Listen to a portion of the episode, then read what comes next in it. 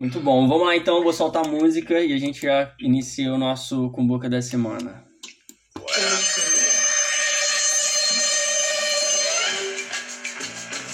Estão vendo aí? Aham. Vamos lá. Juliana, escolhe aí qual deles.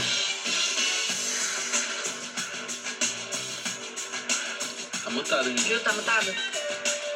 O que tá perto da linha. Esse? Não, o outro. Fosse? Ih, esse é do sou eu. Perfeito, vamos lá. Denis. Denis. Denis foi o Denis, o sorteado. Pô, agora que eu reparei, eu e o, e o Paulinho, a gente tá quase de uniforme, tá ligado? Com os dois de fone. Isso aí. Vai lá, então, o ciclo da questão é, o Denis começa falando sobre o livro e depois a gente vai vai rodando aí, interagindo. Uma coisa que a gente colocou que foi uma boa na semana passada, que foi o limite de minutos, Tempo. né? De tempo, de time. Então vamos colocar aí é, dois minutos para cada um. Aí você faz um, um review daquilo que você leu do capítulo, depois a gente vai girando, fazendo algumas pontuações aí. Tempo Bora. na tela. O capítulo é. Defina suas. prior- Não, peraí, não, não é essa não. Essa sim, essa É sim. Defina suas prioridades. Defina suas prioridades, página 34. Bom, o livro, ele, é, essa parte do capítulo enfatiza aquela parte das hortaliças, né? A gente sempre é, priorizar aquilo que vai ser menos gostoso, vamos dizer assim, né? O, o- mais difícil, talvez o mais difícil, não sei se o mais difícil se encaixaria aqui, mas é o mais difícil de digerir, pode ser. E aí ele categoriza na curva ABC ou DFG, sei lá, dependendo de quantas prioridades você tiver, né? Ou o, peso das prioridades que você tem. Tem gente que gosta de classificar como as estrelas, e aqui no livro ele fala como, como prioridades ABC. Ah, começando pela A, que são as mais importantes, né? E aí as outras letras você tem uma classificação menos importante. E ele explica o, qual é o grau dessa importância, né? São coisas que você tem que integrar, entregar para hoje ou não. E aí sucessivamente assim nas outras letras. É, deixa eu ver o que mais. Ele fala também sobre a escolha, né, cara? Que a gente fica, às vezes, com uma escolha de prioridade superficial, né? Quando, na verdade, a gente só está errando as prioridades né? e tem que organizar. E é válido fazer isso, eu, eu pelo menos, né, tirei para mim que é válido fazer isso todo dia, quando a gente encerra a agenda do dia. Né? Que aí você coloca para o dia seguinte você já implementa já aquela curvinha ali. Bom, é isso. Show, muito bom. Tô no mudo aqui. Legal, muito bom, cara. Exatamente isso, né? A gente tentar definir o, o que é prioridade. Ele coloca lá meio categorizando, né? O que é A, B, C e D. Então é A, o que é para ser feito hoje, que é prioridade para ser feito hoje. Basicamente, B, é o que é para ser feito hoje, mas não necessariamente você tem que entregar hoje. Então é mais para fazer essa, essa classificação, meio que um métodozinho que ele pede para você ir aplicando ali. E aí, como é que você vai definir que diabos é a prioridade para hoje? O que é aquilo que gera resultado para o projeto? Ou, enfim, uma coisa pessoal que você esteja fazendo, mas exatamente isso. Ana, contigo agora. Boa, galera. Vamos lá. É, Nunca fiz essa divisão A, B, C e D que ele propõe aí. Na verdade, eu tenho a sensação que eu faço essa divisão, mas eu porque como que eu faço, né? Geralmente eu coloco, né, não tenho capacidade de colocar todas as hortaliças em prioridades, porque senão suga a minha energia inteira e eu não consigo fazer as coisas fáceis.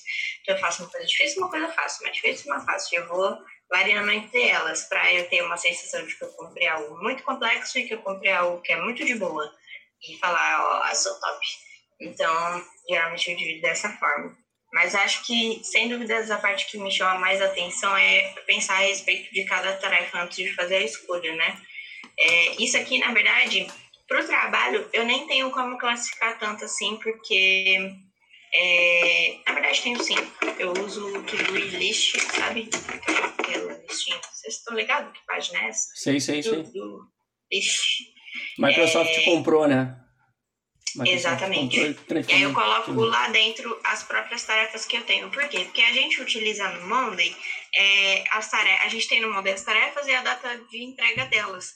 Mas às vezes tem várias coisas que são datas de entrega para o mesmo dia de vários clientes diferentes. E aí a organização da prioridade, quem é que classifica? Não tem classificação de prioridade no Monday.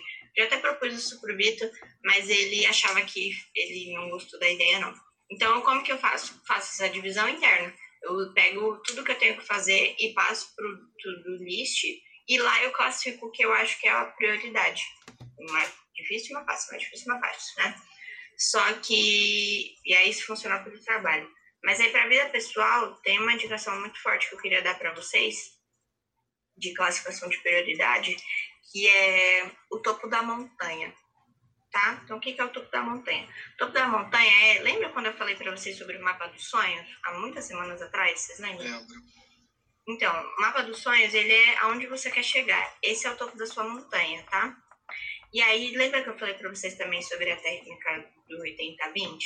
E esse 80%? Sim, Pareto, né? Pareto, né?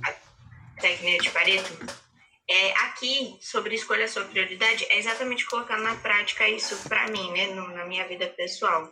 Todas as vezes que eu me pego, tipo, para executar uma ação que não tem nada a ver com o trabalho, porque o trabalho não tá no meu controle, mas a minha vida pessoal tá, é, eu me pergunto, será que eu- isso aqui que eu tô fazendo, que eu tô aplicando Pareto, é, essa ação que eu tô fazendo vai me trazer o 80-20? essa ação que eu tô fazendo vai me fazer chegar no topo da montanha?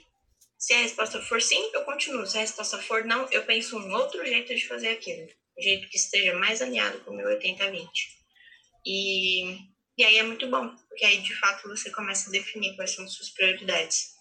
E... Muito bom, valeu, cara. Exatamente isso, né? É, e esse lance que você coloca ali do, do, do topo da montanha, geralmente eu faço isso com a minha missão. Tem uma missão, né? Eu boto aquela missão que eu quero atingir a, daqui a um tempo. E aí eu geralmente faço isso no domingo. Aí no domingo eu chego, final do dia ali, eu listo, saio listando tudo, o que eu tenho que fazer de trabalho, bem geral assim, e as coisas que eu tenho pessoais, sei lá, médico, visitar minha mãe, esse tipo de coisa. E entre outras coisas. Aí eu faço uma lista gigante assim no papel e aí depois eu vou dando prioridade. Eu não tinha, de acordo com o livro, essa questão de A, B, C. Eu só vou ticando assim o que é. Eu botava um P, tipo P de prioridade, sabe? E aí aquelas que não são prioridades, que não estão me levando para onde eu quero, eu simplesmente elimino. E aquelas que ficaram que são prioridades, eu vou alocando durante a semana, eu vou lá na minha agenda e vou colocando. Aí seja, faço isso com o projeto também. É, Tem um detalhe muito importante sobre isso, Bruno, né? Que aí vale até pontuar que é uma parte do livro também, que é o tópico 3, né? Que ele fala sobre saber o que é importante. Não, tópico 2, dividir os projetos em partes menores. É, eu e você, porque a gente trabalha do macro para o micro, a gente tem uma facilidade maior de classificar o que é prioridade ou não. Por quê? Porque a gente vê a big picture, né? a O gente todo, olha né? o todo. Só que não necessariamente todas as pessoas são assim. Eu descobri isso recentemente, viu? Porque eu achava que todo mundo pensava do macro pro micro. E na verdade não, tem muita gente que pensa do micro pro macro. Na verdade, acho que é o que acontece com a maioria dos nossos micros aqui. Né? Paulinho, Denis, vocês pensam do macro pro micro ou do micro pro macro? Vale o questionamento. Acho que depende muito. Então, e aí, por que, que a gente consegue classificar prioridade com facilidade? Porque a gente consegue ver o projeto todo, né? E é o que acontece justamente com o lançamento. O lançamento eu Sim. planejo ele do começo ao fim e eu vou dividindo em tarefas menores. Mas nem todo mundo consegue fazer isso. Aí, qual que é a diquinha aqui para quem não consegue ver do macro pro micro? Ver o que é melhor de ser feito para você. Porque você não consegue ver o todo. Então, você consegue ver o que você vai executar na prática. E o que você vai executar na prática, qual você acha que vai ser mais fácil, mais difícil de colocar em prática, entendeu? Aí você classifica a sua própria prioridade. Boa. É, eu faço isso, muito com de tecnologia, principalmente com, com o Vitor. A gente pega um projeto logo no início e aí o cliente passa aquela ideia macro, né? Tipo, preciso desse resultado aqui, eu preciso ter um e-commerce que tenha todo esse requisito, eu preciso ter um aplicativo que tenha todos esses requisitos, um site com todos esses requisitos. A gente vai fatiando. Por exemplo, qual é o primeiro passo? Tem domínio? Tem hospedagem?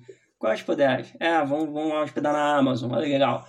Tem que criar a Amazon. Depois a gente vai fatiando as etapas ali para criar o cronograma, porque é aquela coisa, sabe? O bolo é muito grande, você não consegue comer ele de uma vez só, você tem que fazendo pequenas fatias e aí semana por semana nós vamos entregando pequenos resultados que vão compor aquele bolo inteiro ali, né? Então é, primeiro bate massa, quebra ovo, leva tantos minutos no forno, depois monta e depois por último quando a gente entrega o projeto a cereja do bolo, mas exatamente o que o livro fala, são as tarefas, pequenas tarefas que vão levar a um resultado maior. Aí tem que ter essa clareza que você falou, né?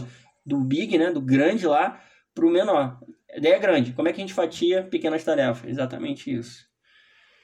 É, Boa. Mas aí é uma prática, né? Tem Exercício. pessoas que conseguem pensar do macro pro micro e com mais facilidade, tem pessoas que não têm essa facilidade. E aí o que eu prefiro recomendar pros fofos, né? Não tentem. não tenta pensar do macro pro micro se vocês sabem que não conseguem. Faz da forma como vocês conseguem. Classifica as próprias prioridades, vai funcionar legal. E tem outra parada muito importante que o livro fala, e eu acho que é um dos maiores benefícios da que a FO tem, assim, de se trabalhar, né? É o seguinte, que ele fala o seguinte, muitas vezes no nosso trabalho a gente tem uma dificuldade de estabelecer prioridade. Por quê? Porque falta informação. A empresa não te passa todas as informações do, pro, do projeto ou você não tem as informações sobre o projeto. Aqui a gente não tem esse problema. Todo mundo tem toda a informação que precisar. E mesmo se não tiver, a gente está aberto para informar o que a pessoa precisa, né? Por exemplo, o Paulo, nosso design, ótimo. Ele está com a dificuldade de estabelecer qual tipo de prioridade, mas ele não participou da, da reunião com o cliente, do, do brief completo e tudo mais, a gente consegue ceder todas essas informações para ele. Então a gente não tem esse problema aqui, por exemplo, ah, me falta informação para definir o que é prioridade. A gente tem acesso ao quadro com todas as informações e até mesmo ao cliente, se for necessário.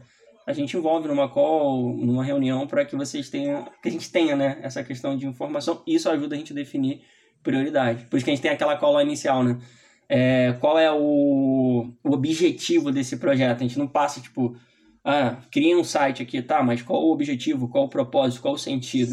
A gente faz com que toda essa conexão seja feita. Então, tendo informação, você consegue definir o que é prioridade. Ah, eu acho que isso, em resumo, é muito sobre fluxo de informação, né? Que o, que o Bruno falou que em outros locais o, o método é muito diferente, né? Isso que a gente faz de, em algumas primeiras reuniões com o cliente, todo mundo participar, por mais que nem todo mundo tenha uma, uma visão micro, uma visão macro da parada, é, é, muito mais fácil de se aliar e de se entender as prioridades, né? Fica todo mundo meio na mesma página, de certa forma. Por mais que tenham né, né, funções diferentes e tal. Tá jogando contra, porra? E... Não, a gente, pediu, a gente pediu a paleta do projeto. Qual a paleta de cor do projeto? Ele mandou uma, uma fitinha com as paletas. Você tá jogando em qual time? Pô? Me dá essa informação. Isso é muito legal, cara, porque o que que rola? É, nós temos as informações, por exemplo, dos nossos clientes para gente. A gente tem esse fluxo de informação. E tem o nosso fluxo de informação da nossa própria equipe. Como é que eu estou fornecendo as informações para a Ana? Será? Às vezes aquela informação, por exemplo, se eu mandar um código para o Denis, o Denis entende, brother. Eu falo, bota isso no ar, ele entende o que está funcionando ali. Se eu mandar um código para Ana, ao cliente da, da, da landing page, alguma coisa do tipo, vou falar, você tá sacanagem comigo, que diabos é esse código, entendeu? Então, para Ana, eu tenho que mostrar uma, uma um, um, visual, é, uma forma de informação muito diferente. Por exemplo, se eu falar, um, escrever um, determinado código para o Denis e ele para mim vice-versa, a gente vai se entender naquela linguagem. Agora, para o pessoal de marketing, não, é, é diferente a linguagem, é muito mais visual, é muito mais prática e, e funcional, entendeu? Então, tem esses dois fluxos de informação, né? Do cliente para a gente e a nossa equipe de forma interna também. É, o fluxo interno que é que, que é, uma, é um alinhado que a gente vai se, se, se alinhando com o tempo, né? Ficando cada vez mais, mais, mais específico, né? Mais preciso. Legal, é exatamente. E, e, a gente vai se entendendo, e por isso que esses feedbacks é muito interessante. Pô, tá jogando em qual time? Não tô entendendo nada que você mandou aqui, cara. tá tudo bem. Engraçado, achei muito engraçado. Tá tudo bem. Ele vai lá e, e, e, acerta a forma com que ele manda a informação. Aí depois ele melhorou. Em vez de mandar a imagem, ele mandou código. A gente entendeu menos ainda. Só código, é, perfeito. Aí eu falei pro ele, cara, agora ele quer que eu faça o quê? Adivinho as cores? Entende? Então, é essa forma de, de fluxo interno que a gente também tem que estar tá sempre validando, né? É bem legal isso. E é importante que a gente também tenha sempre a abertura de conseguir alterar, né, esse fluxo interno. Porque talvez esteja funcionando de um jeito que é o jeito que a gente sempre faz, mas não seja o melhor jeito que a gente pode fazer. E aí a gente muda. E tem que ficar aberto a esse tipo de, de mudança. Gente, eu gostei desse capítulo, mas o que eu marquei meu PDF tá aqui todo colorido. Mas uma parte que eu queria trazer hoje É, hum, testa aqui. Não presumo que as pessoas querem dizer só pelo tom da voz ou porque ou por quem está ao seu redor. Simplesmente pergunte para quando você realmente precisa disso. A discussão que eu quero trazer é: todo mundo quer tudo para ontem. Estamos numa era digital. Quem não quer chegar na fila do banco e ser atendido? Quem não quer ligar para o médico e falar: Ó, oh, temos é, disponibilidade para hoje? Quem não quer que suba um ar? Fiz a reunião hoje, daqui a 24 horas meu ar está no site entrei em contato com a Ana, meu lançamento semana que vem, já estou fazendo seis em sete, como diz por aí. Todo mundo quer. Só que isso não é possível. Então, a questão de falar também sobre isso com o cliente, trazer ele para a realidade, ó, temos uma lista de prioridades, isso é para agora? Não, então a gente vai fazer, mas não agora. É, nós vivemos num mundo imediatista. Isso aqui está tornando a gente muito imediatista. Celular, né? Então, então então, trazer isso para o nosso mundo mesmo. Eu vi um caso logo que eu entrei com o Diego. Ah, só fazer duas copies. Não é só fazer duas copies. Claro, outros clientes também querem, mas calma. Entender essa questão de prioridade também para os clientes. Isso também faz com que o nosso fluxo fique melhor. E é o que eu sempre falo, a nossa saúde mental também. Porque manda uma parada sexta-feira à noite. Ah, ainda não me respondeu. Cara, é sexta-feira à noite. É isso, gente. Passei dois minutos? Não, não, tá tranquilo. É, isso que você falou, não, foi. Acho que foi a única que concluiu em dois minutos. é, isso é muito importante, cara, porque assim, ó, o tempo que a gente está vivendo é muito diferente do que era. A nossa realidade é totalmente diferente do que era um ano atrás, dois anos atrás, né? Então, a maioria dos nossos clientes, nós mesmos também, já, que já trabalhamos em locais físicos, a gente está se adaptando. É um período de adaptação. 2021, cara, é um ano totalmente atípico, né? Porque a gente tá saindo, saiu não, a gente está ainda em meio a uma pandemia, a gente está mudando forma de trabalho, a gente está ainda se organizando, entendendo como que, que diabos é esse trabalho remoto, né?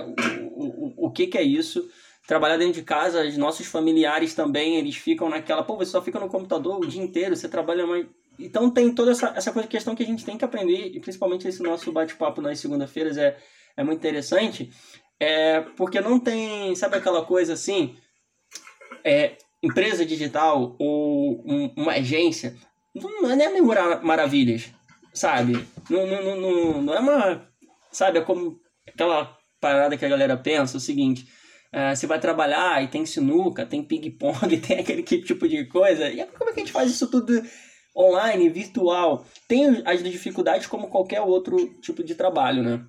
É, e desempenhar isso, comunicar isso para o cliente, às vezes o cliente acha o seguinte, que ele manda hoje está pronto por ter essa sensação que tudo é digital, tá tudo pronto, mas não tá tudo pronto. Nós temos ferramentas digitais, mas para criar alguma coisa a gente precisa ainda modelar. É como um, um, uma pessoa que está ali fazendo um crochê que tem que colocar a linha na agulha, pensar no desenho, olhar para o planejamento, ficar conferindo ali o tempo todo qual é o desenho que ela quer seguir para entregar aquilo que o cliente precisa.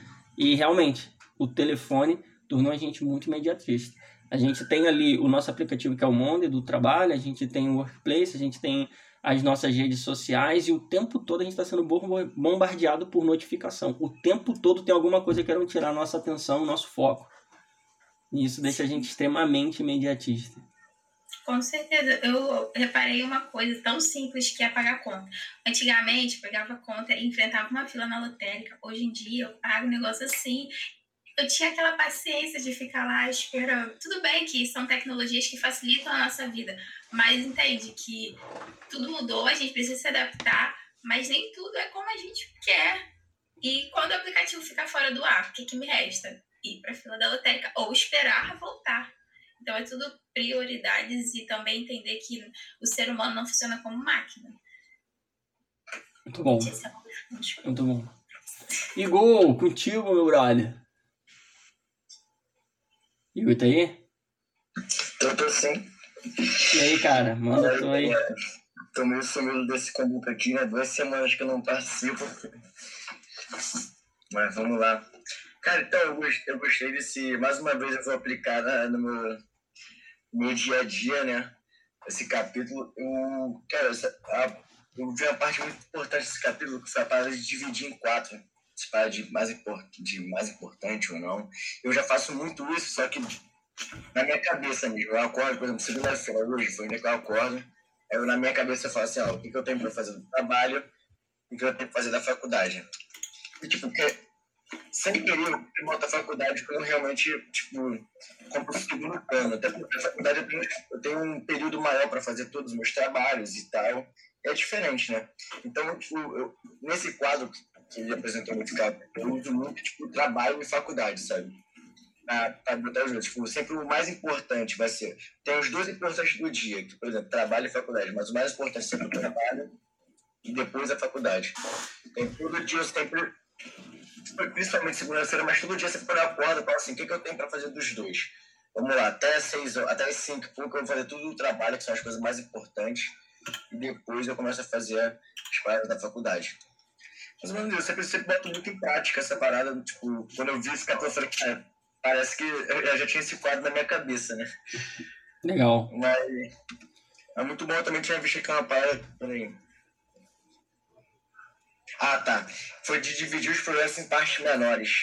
Eu não sei se tipo, eu li de uma, de uma forma, se eu interpretei da, da parte certa, da forma certa, né? Mas eu sempre pego, assim, até os próprios relatórios do trabalho, eu sempre vou fazendo em etapas.